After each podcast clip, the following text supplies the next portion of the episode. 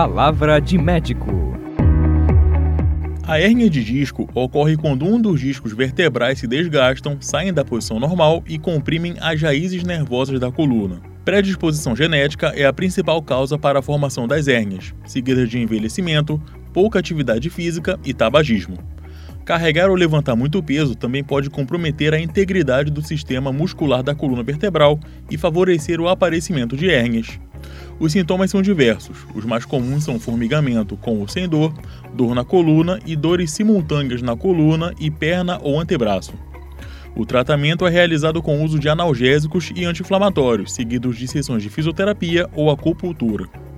A cirurgia pode ser indicada caso o paciente não responda ao método conservador ou nos casos de compressão do nervo. Desenvolver hábitos como praticar exercícios de alongamento e de postura são medidas importantes para prevenir as doenças da coluna. Sindicato dos Médicos do Pará e você, conectados com a saúde. Palavra de médico.